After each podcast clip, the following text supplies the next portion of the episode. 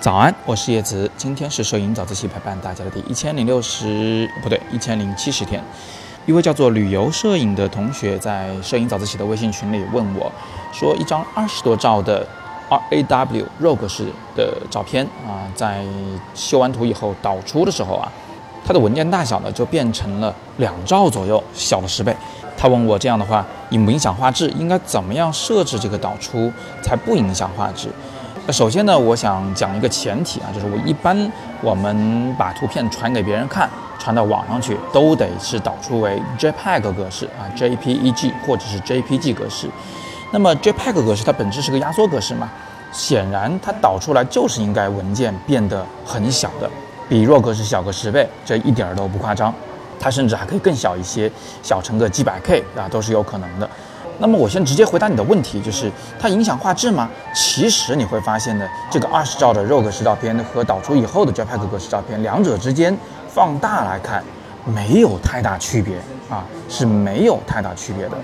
那么为什么我们还要去使用 RAW 格式拍照呢？它最大的区别啊，其实不是在于观看时候的画质的清晰度，而是在于那些隐藏在你肉眼能看得到的画质背后的东西，就是。修片的可能性，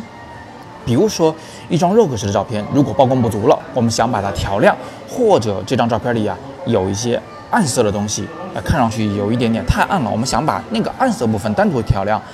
做出这样的处理的时候，你会发现肉格式调亮以后，其实并没有太明显的画质损失，但是 JPEG 格式又不一样了，你把 JPEG 格式来做大幅的这个曝光的处理的时候，你会发现，哎呀，这里面这简直是。难看的不行，有很多的像马赛克瓷砖一样的一块一块的斑点啊，这个是非常非常难看的。同样的调色彩也是一样，肉格式不管你怎么去调那个白平衡参数，呃偏蓝一点还是偏黄一点，它看上去都很正常啊，呃没有什么不妥。但是 JPEG 格式在调整这些的时候呢，会出现非常怪异的颜色。还有就是色彩断层的问题，比如说天空啊，一块天空呢，它按理说应该是从白色到浅蓝色到深蓝色，它慢慢渐变过去的。RAW 格式拍出来的照片，它这个渐变是顺滑的，但 JPEG 格式呢，它拍出来其实里边已经有了断层，呃，但是呢，我们不知道，如果你的后期处理中把这个图片进行了加大对比度等等的一系列的处理，你会发现这个断层呢突然变得特别的夸张，而这个显然也是我们不想见到的。所以，综上所述，我们喜欢使用 RAW 格式拍照。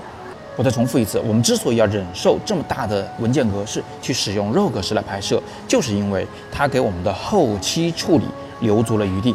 在后期处理的过程中不容易出现大的画质损失。那么最后再回到旅行摄影这位同学的问题啊，为什么我们最终导出来以后那个文件的？呃，大小差了那么多，但是看上去它又和 RAW 格式差不多一样清晰的原因呢，是因为 JPEG 这种格式虽然是一种有损失的压缩格式，但是呢，它其实足够的聪明，它并不是一个很傻的或者很落后的格式，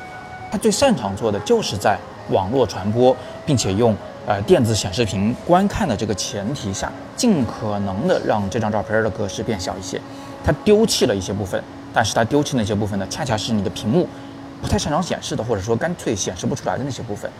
也正是因为如此，不管我们用 RAW 格式拍了一张多高清的图片，在修完图以后，我们导出来给别人的时候，都是用 JPEG 格式来传播。那学了今天的知识点以后，相信大家都明白了一点了，就是 JPEG 格式导出来以后啊，其实我们这张图就再也不会去修它了。我们要修，还是得拿那以前的那张 RAW 格式去修。这也是为什么我们把 RAW 格式的照片叫做数码底片。把 JPEG 格式的照片叫做照片的原因，它其实就是一个底片和最后冲印出来的打在纸上的那个照片这么一个关系。好，今天我们就聊这么多。如果你想了解更多有关数码后期的知识呢，我推荐你点击本文底部的阅读原文，来看看我在网易云课堂上所教的数码后期三部曲。今天是摄影早自习陪伴大家的第一千零七十天，我是叶子，每天早上六点半，微信公众号摄影早自习，不见不散。